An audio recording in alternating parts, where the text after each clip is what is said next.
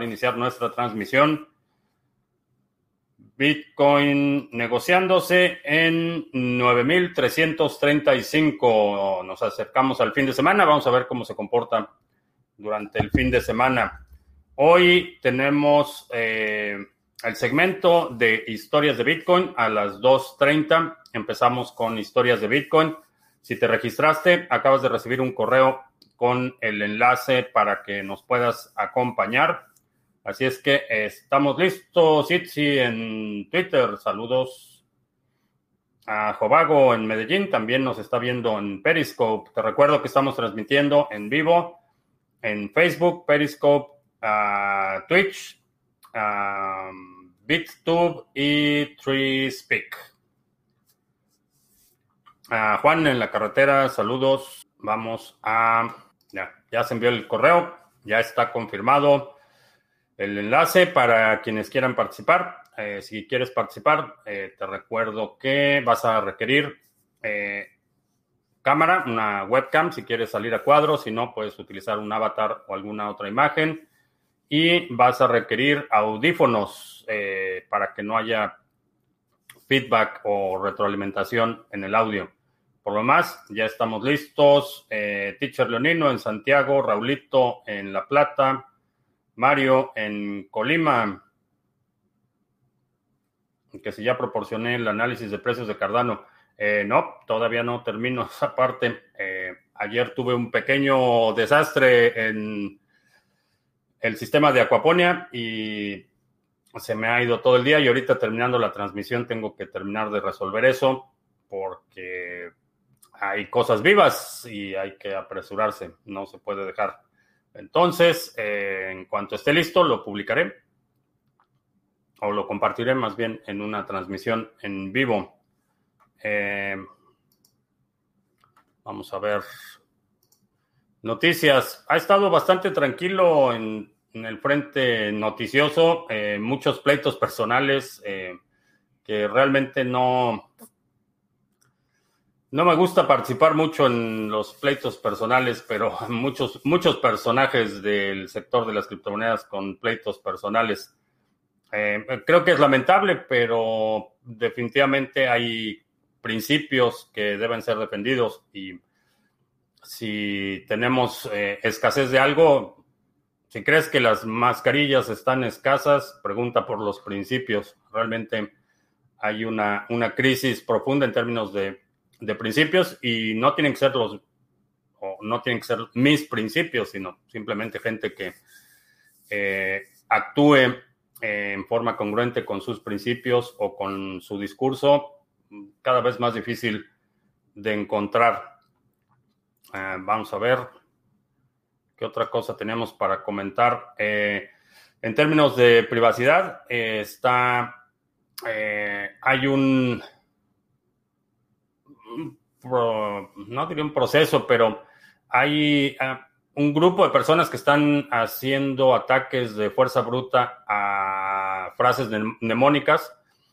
Eh, no es un ataque particularmente efectivo, pero como un ejercicio de eh, eh, prueba de resistencia de un algoritmo, se hacen ese tipo de experimentos. han podido probar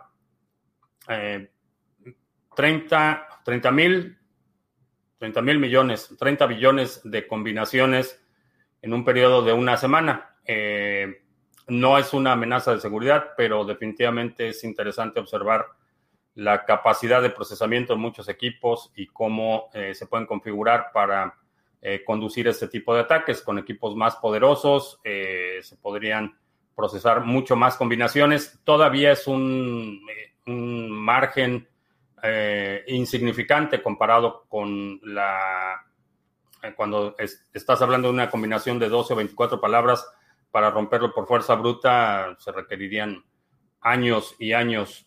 Así es que eh, todavía los algoritmos muestran un alto nivel de resistencia, pero definitivamente ese tipo de experimentos son interesantes. Juan Carlos en Medellín, saludos. Luca en Málaga, eh, Ferran Monero o Zcash. Eh, definitivamente Zcash para cualquier cosa, perdón, Monero, Zcash, hay un hay un problema fundamental con Zcash, aparte del, descaro con el que se enriquecieron los fundadores de forma engañosa. Eh, y me refiero de forma engañosa porque se ha estado promoviendo como, por un lado, como una moneda de privacidad, pero por otro lado, la han estado promoviendo como algo que eh, cumple con las leyes.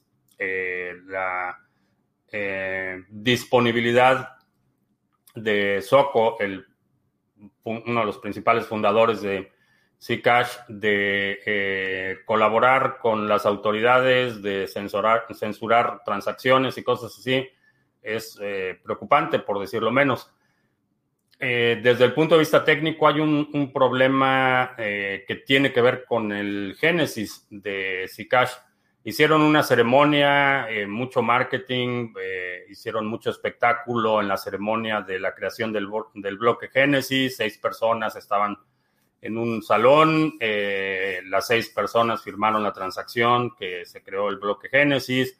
después hicieron el show de destruir las computadoras que se utilizaron. Fue mucho, mucho marketing, pero hay un problema fundamental y el problema fundamental es que nadie verificó los discos con los que se instalaron esos laptops. Entonces, la posibilidad de que haya algún actor que tenga la combinación de todas las llaves del bloque Génesis y por lo tanto pueda modificar eh, de forma permanente o maliciosa el, eh, la cadena completa es, es, es preocupante. Entonces, no hay ninguna certeza de que efectivamente toda esa ceremonia, todo ese show haya sido efectivo si nadie verificó los discos de instalación que pudo haber sido un instalador comprometido con backdoors y que alguien tenga eh, todas las llaves privadas. Entonces, ese es uno de los problemas que tengo con eh, Zcash. El otro es eh, la forma en la que el 20% de todo lo minado eh, fue para un grupo selecto de fundadores que en general me parece abusivo, digo, 20% me parece excesivo.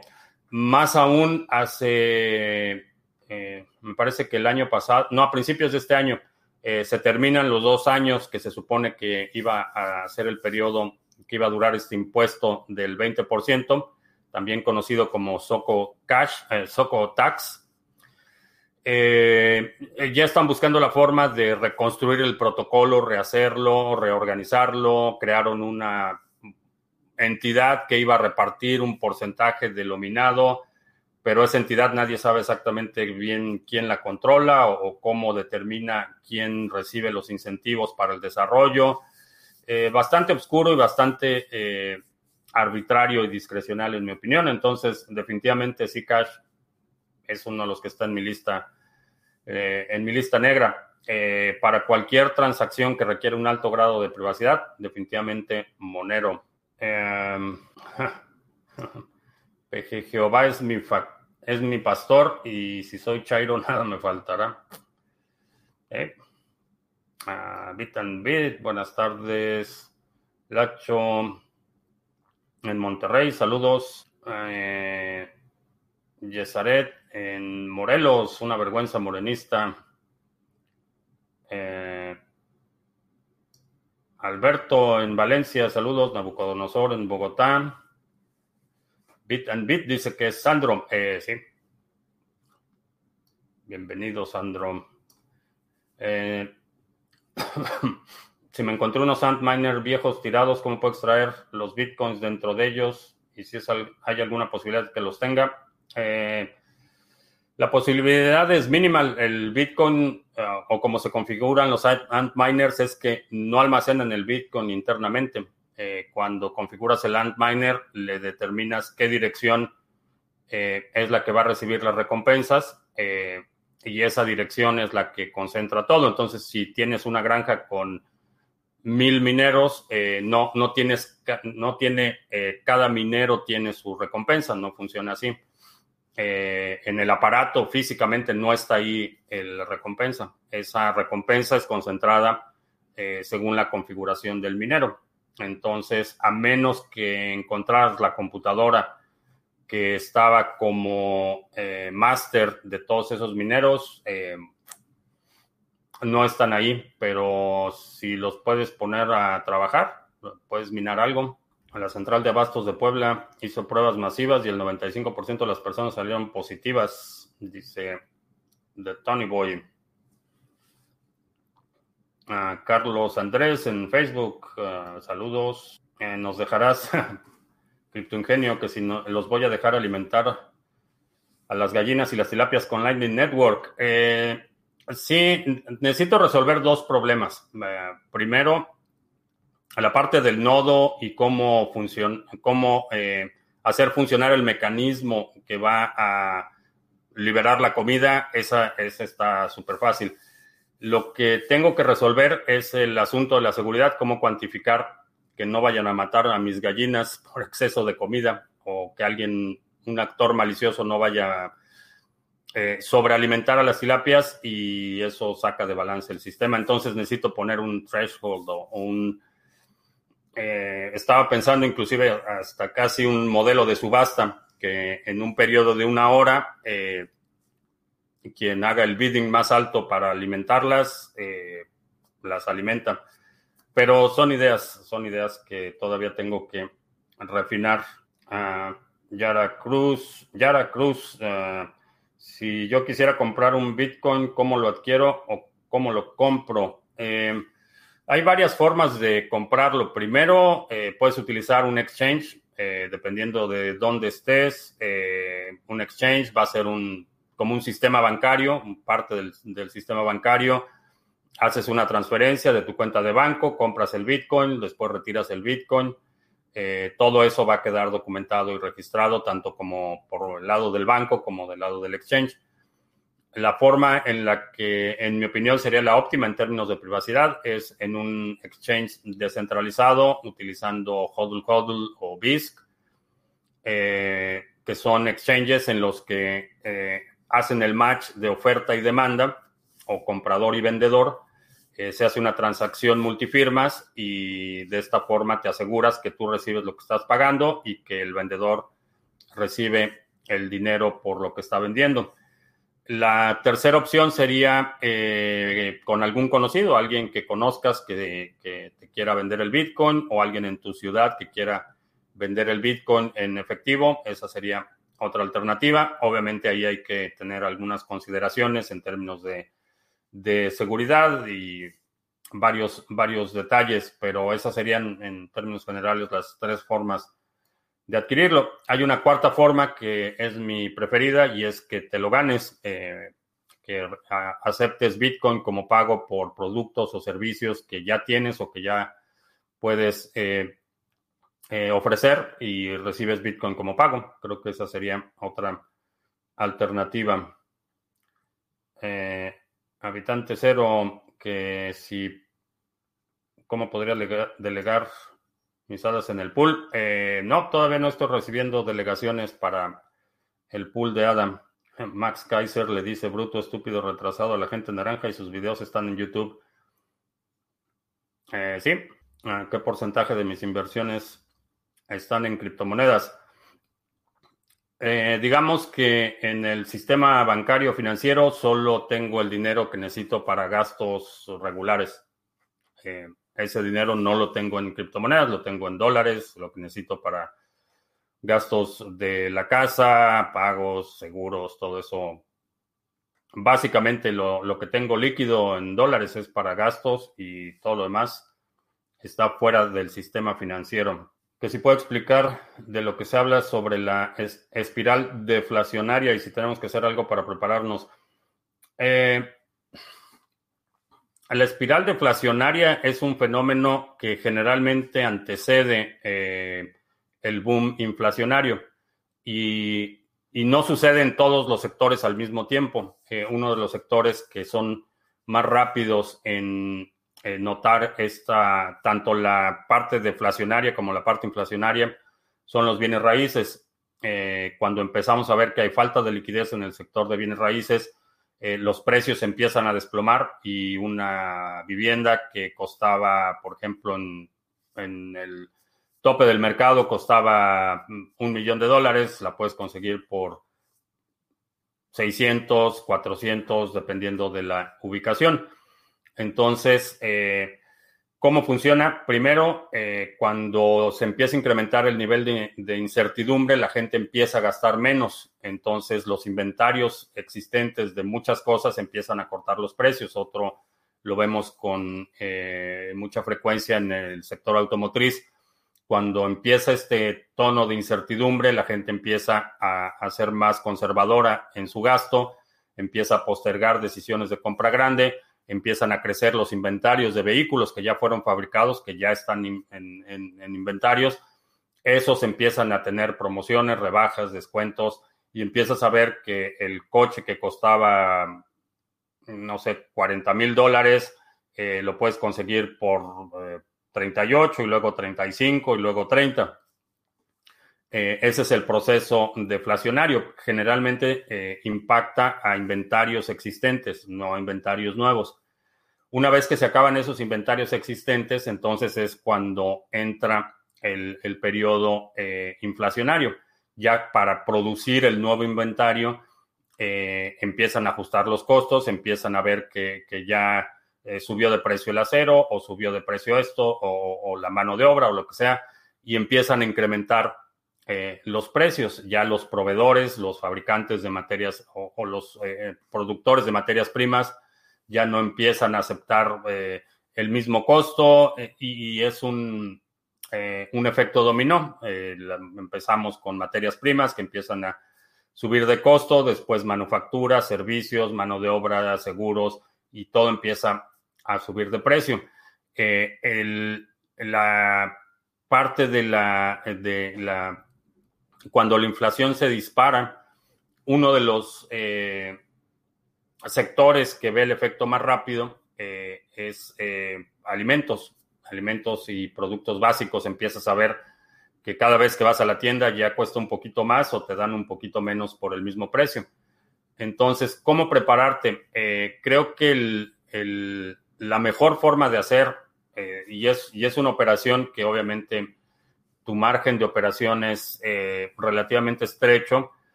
Creo que en este momento la, mejor forma de prepararte para el periodo deflacionario es eh, pólvora seca, tener reservas de dinero o, activos líquidos eh, que puedas aprovechar oportunidades en ese periodo deflacionario. una vez que entra el periodo inflacionario, creo que el mejor refugio va a ser cambiar el remanente de la pólvora seca, lo que no hayas aprovechado, eh, cambiarlo a Bitcoin. Creo que esa sería la estrategia. Ahora, en términos de tiempos, eh, hay muchas, muchas variables. Tiempos eh, aquí, particularmente en Estados Unidos, van a, creo que la mayor influencia va a ser el calendario político. quedan ya un par de meses para las elecciones y eso va el resultado de las elecciones creo que va a determinar mucho eh, qué tanto más se vaya a tardar eh, el colapso. Eh, en otros países, por ejemplo, ya está ese, el ciclo deflacionario, ya empezó, particularmente en bienes raíces. Hay algunos países que ya están viendo caídas considerables de precio de inmuebles, particularmente inmuebles comerciales, inmuebles, eh, eh, residencias de lujo, ya empiezan a ver que no, están, no se están moviendo y empieza a haber una eh, bajada de, precios. ayer leí la noticia sobre la sincronización de un bloque de BTC fuera de Internet con Locha Mesh y buscando información. Vi la entrevista que le hiciste en diciembre, muy interesante, pero no me queda claro cómo funcionan los dispositivos. Voy a organizar una, un update con Randy eh, de Locha Mesh para que nos explique el update. Eh, creo que ya tienen el prototipo funcional de los equipos. Eh, lo voy a invitar para que nos platique. cómo funcionan es básicamente como si construyeras una red Wi-Fi extendida. vas haciendo relay de las transacciones, entonces, eh, o de la información, porque esto se ocupa para eh, situaciones de emergencia, cualquier comunicación que requiera eh, conectividad, vas haciendo relay hasta que algún nodo encuentra salida a Internet. Es básicamente cómo funciona. En el caso de la sincronización de los nodos, como no requieres hacer broadcast de información, lo único que necesitas es poder recibir la información y se puede recibir vía radio, se puede recibir vía satélite, se puede recibir eh, vía eh, microondas, punto a punto. Hay muchas formas de que un nodo para recibir y sincronizarse para que pueda recibir la información de la cadena eh, se conecte eh, utilizando distintos eh, medios de comunicación, no únicamente una conexión internet tradicional. Pero voy a platicar con Randy a ver si organizamos ahí otra, otra entrevista. Me fería de los pools que cobran cero fees porque algunos te piden el 7%, otros el 0% y el rendimiento en principio es el mismo. depende de qué red y particularmente depende si el pool, eh, si la distribución de los beneficios es a nivel de protocolo. Esa es una distinción importante. Si el pool recibe los beneficios y después los tiene que distribuir a los participantes del pool, eh, probablemente cero comisiones suena más como un anzuelo para atrapar incautos. Eh, creo que el criterio más importante eh, en muchas redes es el uptime. Asumiendo que a nivel de protocolo se hace la distribución de beneficios, el siguiente criterio sería el uptime, uptime mucho más que el, que el porcentaje de retorno, porque una diferencia de tres puntos porcentuales en uptime eh, puede significar una diferencia mucho mayor en las recompensas. Eh, Yara, me pasé a Facebook porque Twitter está fallando. Ah, banano está quemando su supply. Creo que sea bueno eso. Eh, no sé qué es Banano, pero hay algunas eh, monedas en las que creo que el destruir parte de su suministro puede ser una buena idea. vamos a hacer anuncios rápido porque ya casi empieza historias de Bitcoin. Así es que vamos a hacer anuncios. ¿Qué es Bitcoin? Minicurso gratuito, 10 lecciones entregadas vía correo electrónico para que aprendas los fundamentos de Bitcoin. Lo puedes eh, utilizar si quieres aprender, eh, lo puedes compartir si quieres que alguien más aprenda. Eh, si has tratado de explicarle a alguien y no te ha entendido, le puedes compartir este recurso que es bitcoin.co 10 lecciones entregadas vía correo electrónico, simplemente te registras y empiezas a recibir las lecciones, la primera un par de minutos después de registrarte y después una nueva lección cada día.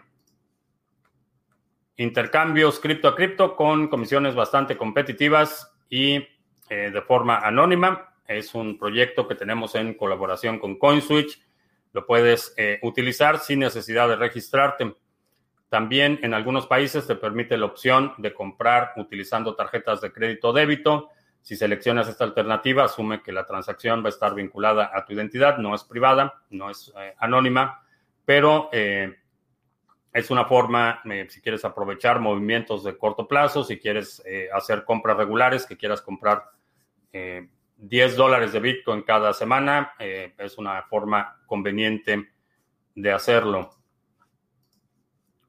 y estamos transmitiendo en vivo en Trispeak. Vamos a ver si hay alguien viendo. Eh, sí, dice que hay dos personas viéndonos en, en Trispeak y también estamos transmitiendo en BitTube. Eh, nuestro canal también está todo el contenido del canal eh, disponible en Library. Son redes o plataformas dedicadas a la distribución de video. Son eh, descentralizadas en cuanto a la infraestructura, pero son alternativas que además te permiten participar en la distribución de tokens, son plataformas incentivadas tanto para creadores como para espectadores, entonces puedes ganar en el caso de Library el token nativo, Library, library Credits, o en el caso de TreeSpeak el token Hive por ver contenido, curar contenido, compartir contenido etcétera. Y esos son los anuncios. Vamos a ver el chat. Eh, que si no he enviado el link del seminario 2020. Eh, si te refieres al de mañana, ayer estaba comentando, no va a haber sesión mañana sábado, va a ser el siguiente sábado.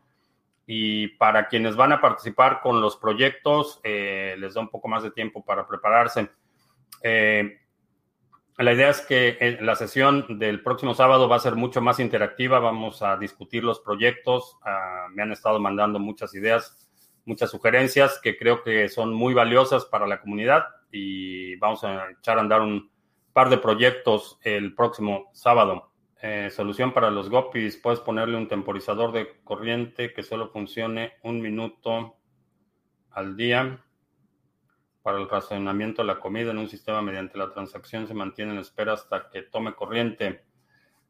Eh, sí, eh, la situación es que eh, tendría que también limitar por el lado de quienes están eh, utilizando Lightning Network para activar eso. A lo mejor tengo tres en una hora y después tendría que espaciarlos, tendría que limitarlo también del lado del input. Itzy que se va a Facebook porque la transmisión en Periscope es un dolor de cabeza. Que si va a evolucionar la web o se va a quedar así por mucho tiempo. Está evolucionando constantemente no, sea, no ha dejado de evolucionar desde los 90, eh, que fue 90 y 92 o 93 que crearon el, primer navegador que era de CERN. Eh, no ha dejado de evolucionar. Bien, son 2.30. Vamos a historias. Vamos a pasar al segmento de historias de Bitcoin. Eh, Enviamos la invitación. No veo a nadie o no sé dónde se puede ver si hay alguien. Ah, se supone que están aquí abajo. Bueno, si quieres participar en historias de Bitcoin, eh, hay un link en la descripción del video. Eh, no sé, creo que no se ve en Twitch. Vamos a ver si se ve en Twitch. Eh, un formulario, eh, simplemente te pido algunos datos básicos para eh, tu perfil y te enviamos el link de acceso a la sesión. A ver, no veo. Mm, no tiene espacio para la descripción en Twitch, no veo los links. Está en, los, en todos los videos de Library, está el link para que puedas ver el formulario y apuntarte si quieres participar. la idea de historias de Bitcoin es que eh, tú como participante de este canal, como parte de la audiencia, eh, compartas tu experiencia, cómo llegaste a Bitcoin, qué descubriste, qué ha cambiado, qué has aprendido y que podamos compartir esas historias. Eh, no veo a nadie conectado. Luis Per, gracias por el mini curso que es Bitcoin. Ya he comprado mis primeros satoshis. Excelente. Bienvenido a la comunidad. Dante dice, últimamente me están saliendo anuncios de YouTube en Brave pero no da la opción de omitir después de cinco segundos. No sé, alguien me había comentado de eso. No sé si es YouTube que ya encontró la forma de detectar que estás utilizando Brave y de todos modos empujar los anuncios, o si esos anuncios son parte del sistema de incentivos de Brave. Eso eh, no he podido verificarlo. Bueno, pues no llegó nadie a historias de Bitcoin. Dice que no quiere ingresar. Mm. Javier se fue al salón de Zoom, pero no estamos en Zoom. Estamos en, transmitiendo en StreamYard. Revisa el correo que mandé, Javier. Lo acabo de, lo envié a las 2 de la tarde. Juan dice que son los anuncios que estás viendo en YouTube son parte de los anuncios de Brave y te dan recompensas. ¿Quién designó que cada año se debe pagar por un dominio? Eh, fue una determinación de, ¿cómo se llama? Eh, ICANN, eh, que fue quien asumió el rol de la administración de dominios. Fue muy al inicio de Internet como lo conocemos y desde entonces se ha quedado así. Javier dice que ingresé al link. Estás, me, acaba de llegar una notificación, Javier, que estás en el de Zoom pero no estamos en Zoom, estamos en StreamYard. Uh, Crypto.com venderá Engine Coin con 50% de descuento el 23 de junio y BTC el 30 de junio. ¿Es real? ¿Sé cómo funciona? No creo que, no, no veo cómo vayan a vender Bitcoin con 50% de descuento uh, o con, a lo mejor es descuento en los fees por la compra, eso suena más lógico, pero no veo cómo vayan a vender BTC con el 50%. Ah, que no encuentro el link para la historia BTC. Eh, chequen el correo, lo mandé a las 2 de la tarde. Dice historias de Bitcoin live, Livestream 19 de junio. Para poder utilizar los servicios de TwistPeak me pide dar de alta el servicio Hive y pagar un dólar por Coinbase. Eh, no sé, no sé cómo está la activación del, de Hive. Eh, yo tengo las cuentas por. Tenía la cuenta en Steemit y Hive es un fork de Steemit, entonces automáticamente mi cuenta fue transferida a Hive. No sé cómo funciona la, activación de cuentas. Vamos a ver, vamos a ver el proceso de sign up. Si necesitas una cuenta, sign up. En TreeSpeak me dice que necesito un email y un password, no dice nada de pago. Uh, Gerard en Barcelona, saludos. Descargué el wallet de Siacoin, lleva tres días sincronizando, ¿es normal? Eh, sí. Sí, la última, bueno, ya tiene tiempo que sincronicé un nodo, pero sí, se lleva bastante tiempo. Y bueno, pues parece que no llegó nadie, parece que no llegó nadie a historias de Bitcoin Así es que, eh, bien, pues vamos a terminar nuestra sesión. Ah, te recuerdo que a partir del próximo lunes vamos a estar transmitiendo lunes, miércoles y viernes a las 2 de la tarde, hora del centro, martes y jueves a las 7 de la noche, hora del centro de Estados Unidos. Si no te has suscrito al canal, suscríbete para que recibas notificaciones cuando estemos en vivo y cuando publiquemos nuevos videos. Eh, también te recuerdo que el domingo vamos a publicar, eh, espero, el resumen semanal. Necesito editarlo, necesito seleccionar los segmentos. Eh, si quieres ir en Library o TreeSpeak y dejar una, un comentario con la marca de tiempo de los segmentos que quieras proponer para el resumen semanal, eso me facilita mucho el proceso. Eh, también eh, Juanse nos va a acompañar con su comentario de los mercados de la semana. Y eh, por mi parte es todo. Gracias y hasta la próxima.